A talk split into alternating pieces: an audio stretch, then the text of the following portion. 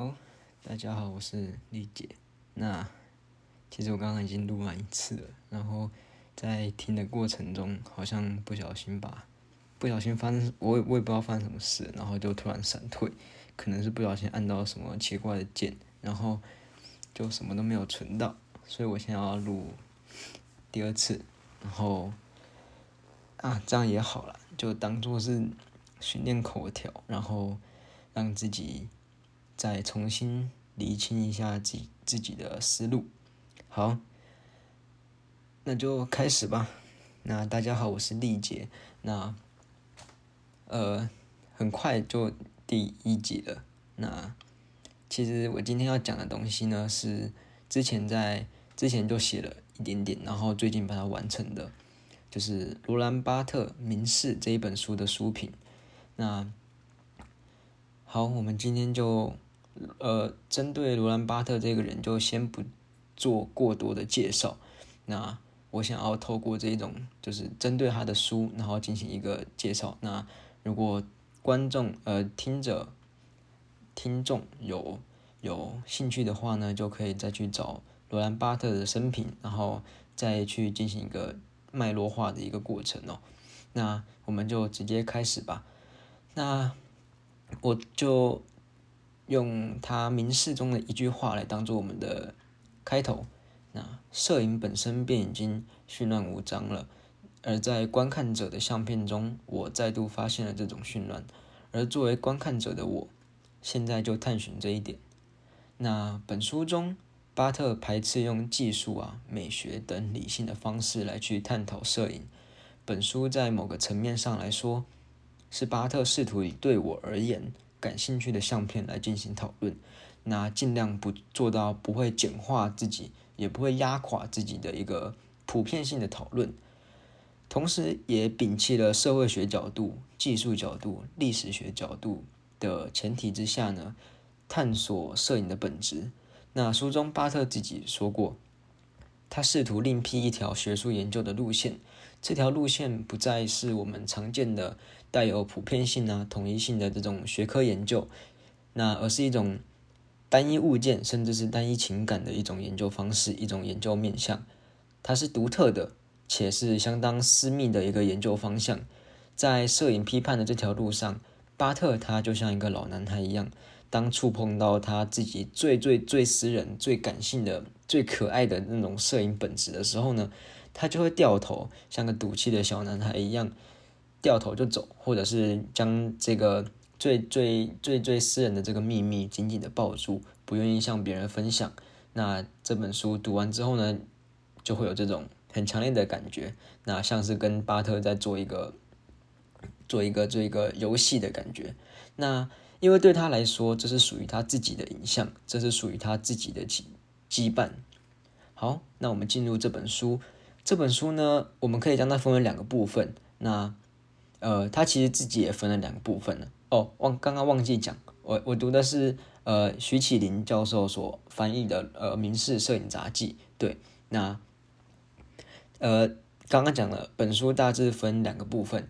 第一个部分呢比较简单，比较容易理解，它谈的是摄影的一些基本的思考方向。那第二部分呢就是去讨论比较深入的摄影跟人类生活之间的关系。那这一部分也比较难懂，比较艰涩一点。好，那第一部分呢，首先巴特去试图去阐明了摄影的三个主体。那其实这三个主体是不一定不一定必须会存在的。这三者分别是操作者，也就是拍摄的人；然后被观看者，也就是被拍摄的物体或者人；那再来就是观看者，就是读者、观者。那巴特。因为自己他不会拍照，他说他自己是一个性子比较急的一个人，所以他拍完照就想要马上拿到成果。所以呢，呃，在当时只有底片相机的一个环境中呢，他没有办法这么做。那所以呢，在书中呢，他就针对呃操作者，也就是拍摄者呢，他不会进行一个论述。好，接着我们就进入到被观看者这一个部分。在书中呢，巴特将被观看者。称作是摄影的幽灵，那认为被相机拍摄的对象受到了四种力量的拉扯，这四种力量呢，分别是我自以为的我，以及我希望别人以为的我，以及摄影师眼中的我，还有那个摄影师借由他的技技艺展现出来的我。那其实我个人是认为还有更多更多的力进行一个拉扯。那这四种力的拉扯呢，正正是这四种力的拉扯形成了被拍摄者本身的不自然。那这种不自然呢，其实就像大家平常在拍照的时候啊，呃，可能人家叫你比 pose 或者是要笑一个之类的，然后你就觉得很尴尬，然后很不自然。那正是这巴特就是认为说是这四种力的拉扯。那在这四种力的拉扯。之间呢，巴特就认为说，被拍摄的那个人，他经历了一次萎缩的死亡经历。那在那个被拍摄的瞬间，被拍摄者他既不是他自己的主体，也不是客体。那摄影与死亡就进行了一次，呃，相当精彩的一个讨论了。那巴特呢，在这本书中其实很长很长谈谈到死亡。那我个人是认为相当有趣的。那在呃，桑塔格的论摄影中呢，也有谈到这个死亡与摄影。那呃，提到摄提到死亡哦，就不得不提到巴特他对于摄影与戏剧之间的讨论。在巴特眼中，摄影相比于绘画，它与戏剧的亲缘关系更为接近。戏剧中演员所扮演的死亡，与镜头下同样也是演员，同样也是那个。呃，化完妆，然后透过表情啊，透过夸张的演示手法，所修饰过的自己的那个演员，就是被拍摄者，他们两个所扮演的这个死亡是相当雷同的，都是人们呢在面临死亡的过程中所做出的这个抵抗与抗拒哦。那正如巴特在书中所说的，人们虽急于设想生动的照片，而摄影却像原始剧场，一如活人扮演的静态化。在那牙角粉饰、僵直的表面之下呢，我们看到的是死者。而读到巴特对于戏剧与摄影的辩证之后呢，让我就想起了柏拉图在他的《理想国》中也同样有对于戏剧的讨论。柏拉图以一个揭示者的一个姿态去陈述了戏剧与真理之间所产生的这种距离。那他对这种距离是嗤之以鼻，就是骂得很凶啊。那他认为这是模仿真理，戏剧啊。呃，绘画都是模仿真理的一个过程。那，呃，在柏拉图理想世界中呢，就是对真理的亵渎，也就是人性软弱、情感滥伤的一个源头啊。那他认为这种戏剧啊，这种呃画家、诗诗人啊，还有戏剧家，他们其实是亵渎生命、亵渎上帝的人的一个存在。那当死亡。呃，当像当摄影与死呃与死亡跟呃亵渎神的人两者同时出现的时候，就是两者同时有关联的时候呢，摄影它所拥抱的，它所展现出来的，似乎是一个相当相当相当血腥、相当带着一个呃血性的一个一只野兽。那我们要怎么去驾驭这只野兽？怎么去驯服它？是相当多摄影师啊，相当多摄影评判批判者所共的一个难题哦。那也是摄影它最为迷人的一个呃地方。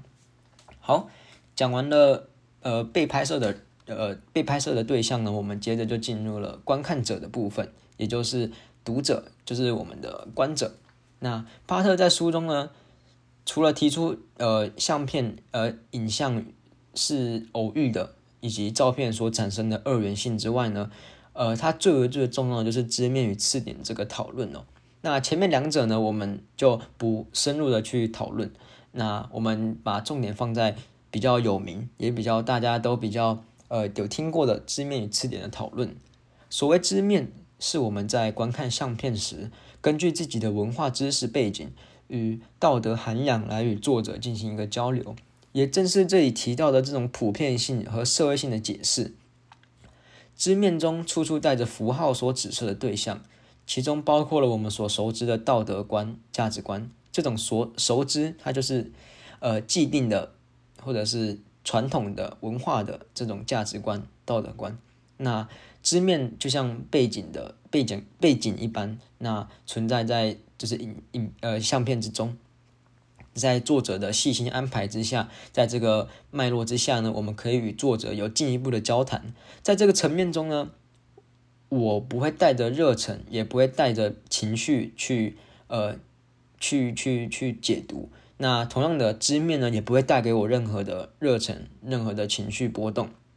应该是说不会带给我特别多的情绪波动。那相比于知面呢，刺点它通常是一一个细节，它通常通通通常是一个点，一个一个一个贯穿的一个点。那为这张相片刺痛我的，让我驻足的，也就是我在看完这张相片之中，它一直一直存在在我的脑海中，一直让我想到说这张照片的一个细节。这里我可以举个例子哦。呃，去年的暑假呢，我们我去了去去台北看了那个，诶，那个叫什么？啊，忘，反正我忘记一个一个一个一个摄影师的一个展览。那他有一个有一张相片，我到现在还印象深刻。他是在一间呃，画面的右半边是一间美式的类似汉堡王或者是什么麦当劳的一个一个一个美式餐馆，然后素食馆，然后正中间呢是一个。穿着蓬蓬裙的一个少女，然后背对着我们远去，然后她是晃动的，她是跳动的。那那个跳动，那一个晃的那一个感觉呢，深深的一直一直在我心中。我觉得那个就是一个刺点，那就是一一直干扰着我看这张相片。无论是我在想象，或者是我现在回想它，那都是一个一直存在在我内心中的一个刺点，它一直刺痛着我。那。它是打破之面的，是让人感到相当不舒服的，仿佛呢像平静的湖泊中呢投入一颗石头，那在接触湖面的瞬间所涌起的那个浪花，那那个浪花呢正是刺点带给这片平静湖面的一个刺激，那随之随随随后石头所带来的那个圈圈的涟漪呢，在水中缓缓散开，那就宛若那种刺痛过后的情感的沉淀跟累积，带给。那个观者、读者无限的向往，因此呢，刺点带给观者的，除了余音绕梁般的观赏体验之外呢，也同时是相当私人的、相当呃私密的、亲密的。那巴特在书中就讲到，刺点通常是一个细节，也就是一个局部的物体。因此呢，次点呃为次点举例，可以说是献出我自己来。也正是如此，我们在名士中看到的巴特呢，一直一直是一个下潜的过程。他不断不断的去辞退，尽尽可能的去辞退掉他学者的身份。他抛弃了结构主义，他抛弃了符号学，他抛弃了呃存在主义。他不断不断的像个饱经风霜的老男孩，向他内心深处的某个地方、某个方向不停的挖掘。这种挖掘又点到为止，仿佛巴特他自己提出的刺点那般，深深的刺痛着阅读这本书的读者。当你试图呢从这本书中找到某一个可以。解释一切的理论的时候呢，巴特他就打住不说了。他认为说那个是我自己的事情，那是我的私密，那是我的情绪，那是我自己的。那将自身的秘密呢，深深的保护住，那保护在他心中的那个小盒子中。换言之，在他只有次点呢，只有在抛下一切既有的知识，跟面，然后面对一个赤裸且真诚的自己的时候呢，我们才可以抓住那个次点。就像是手里握着那个带着刺的玫瑰的时候呢，才能由衷的感觉到自我。好，我们讲完了观看者的部分呢，我们就进入了《明示》这本书的第二个部分。第二个部分呢，巴特透过温室东园这一张照片来进入一个更深层的讨论、更深层的分析。温室东园是罗兰·巴特母亲小时候的照片。巴特写这本书的时候，其实也是为了纪念他的母亲。当时他的母亲刚去世，那。巴特开始翻箱倒柜，一直去寻找他母亲的照片。那当他把照片摊在桌子上的时候呢，他就问了一个发自内心的问题，他就问我认得出我的母亲吗？在照片中寻找母亲，就好比学习服饰的苦工一般，他一直找，一直找，但是他就一次一次的失望，一次一次的发现说，这仅仅只是一张照片，这不是我的母亲呐。那。众里寻他千百度，蓦然回首，那人却在灯火阑珊处。就是这个心态。不是东园这张照片突然的出现在了巴特的眼前，这是最贴近母亲本质的一张相片啊！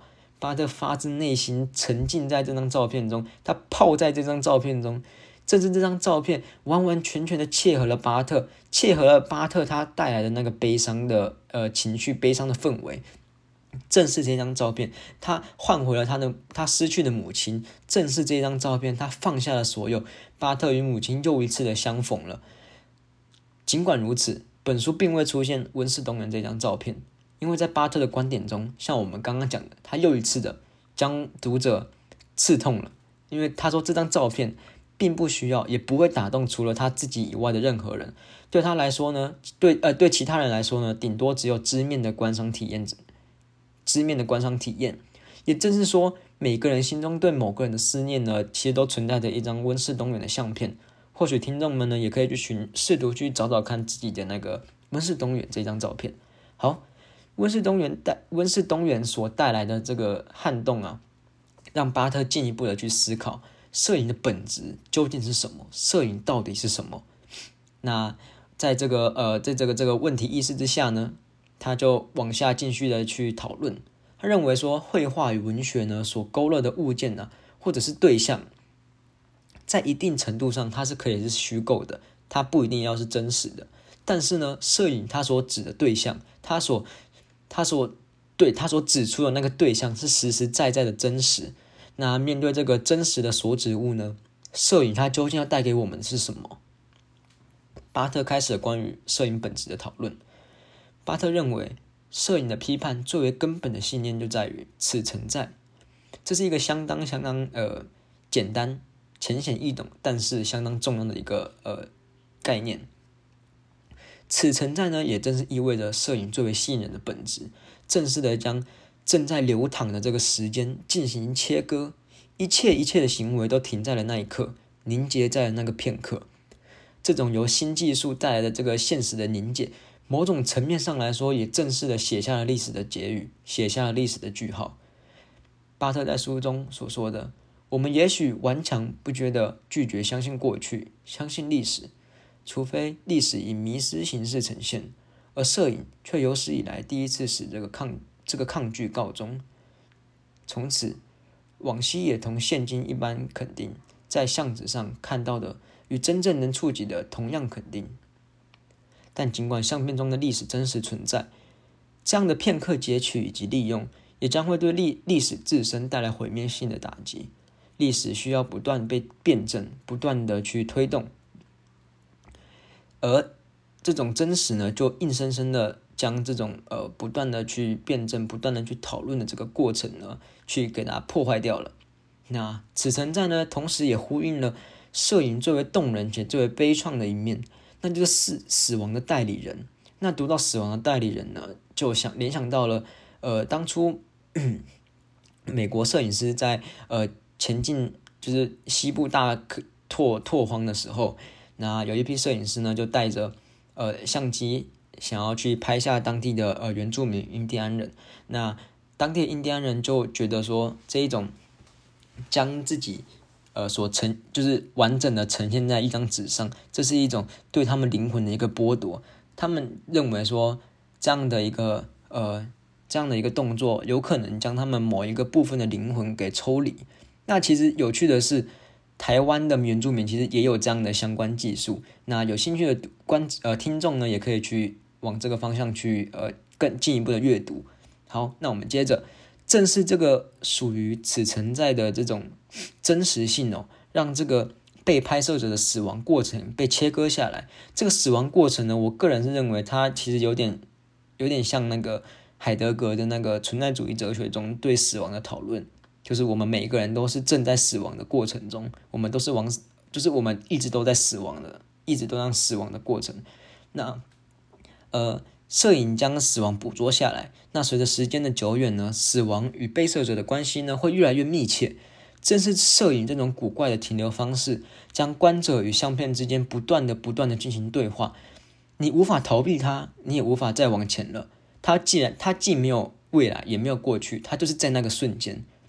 就这样，当时间成为一种次点，当这张相片成为时间的一个部分、一个节点的时候，你只能悲伤了。那读到这里，就会起鸡皮疙瘩，就是你才会惊觉说，摄影它是如此的暴力，如此的霸道啊！那当悲伤试图将你吞噬的时候呢，巴特又一次的，呃，又一次的将这个论述开始转向了。他他说道：“尽管那张相片能够撩起我们的情绪，但它终究是一张化学试纸，一份由无机物甚至由有机物所组成的这个相纸。那我们无法再更进一步。那是一种什么样的感觉哦？其实巴特不是将我们打住，他是将我们再往前推了一步。他是说，他是说，这种感觉其实就是像是。”那是一种捶胸顿足，然后你你无法再往前一步，你无法张开你的双手拥抱在你面前的这一这个你的挚爱，对他就在那里，但是你只能看着他，你只能看着他，然后呃往返到你的内心中，然后一直一直的伤心，一直一直的悲伤。巴特在书中讲到，我声嘶力竭，只能一再指出此存在，对任何手上拿着相片的人而言。这是一项基本的信念，是不可推翻的。除非有人向我证明这影像不是一张相片，而同时可叹的是，相片越是明确，我越是无话可谈。当这样的此存在有关于人而非物的时候，摄影便会陷入疯狂。这时候已经到整本书的结尾了。那巴特呢，开始开始。阐述他这本书最重要的一个核心，就是这个此存在。那刚刚讲的此存在呢，其实呃包括了人跟物体。那最后的结尾到最后的几呃几小节的时候，巴特其实将焦点放在了人身上。当这个此存在是有关于人的时候呢，摄影会陷入疯狂。为什么？因为人所展现出来的那个气质、那个眼神、那个面貌、那个精神啊。是真真实实的将我们带往了对，就是这一个这个语境中，就是对，就是他，就是这个东西，就是这个的那个，还有惊叹号，对，就是那个惊叹，那是一种灵魂与灵魂的对话，那是一种属于人这个理性的动物所特有的这个对话。我们可以看出这个人的邪恶，这个人的善良，这个人的恐惧，这个人的正义，甚至是这个人受到上帝的眷顾，或者受到受到恶魔的眷顾。这些发自内心的感叹，将人与历史、人与人之间的关联呢，上升到了另外一个境界。这便是巴特所称的“此即是”惊叹号，是发自内心所讲出的真谛啊！这里徐启林教授、徐启林老师将这个“此即是”翻译成真谛，然后将“此存在”呢翻译成真实。那为什么会疯狂呢？因为我们时常会将“此存在”以及“此即是”这两者，就是真实与真谛相混淆。当摄影脱离了“此存在”，进入了“此即是”，进入了那个情绪的波涛汹涌，进入了那一个那个疯狂的境界的时境境界的时候呢，那是天堂啊！那也有可能是炼狱啊！在那里，爱、同情、欲望等等的情感等等的情绪，都将与真实结合。那那便是疯狂的乐园。此存在便是巴特在本书中对于摄影本质所提出来的最终解答。尽管它是相当的平淡，相当的浅显易懂。像巴特他自己在书中也有讲到说，你们看完了整本书，发现我只是要讲这一个简单的道理。但是没错，我就是只是想要讲这个简单的道理，其他的东西那都是属于我自己的。这个此存在。它是将过去、现在以及未来三者同时的敲碎、同时的解构，并再一次的重新建构的一个转折，将我们引领到那个疯狂的温室东园中。最后，最后，我以罗兰·巴特在《明示》这本书他自己做的结语来当做一个结束：疯狂或明理，摄影可为二者之一。摄影是明理的，当其真实性为相对的。经过了美学与现实习惯的缓和化，摄影是疯狂的。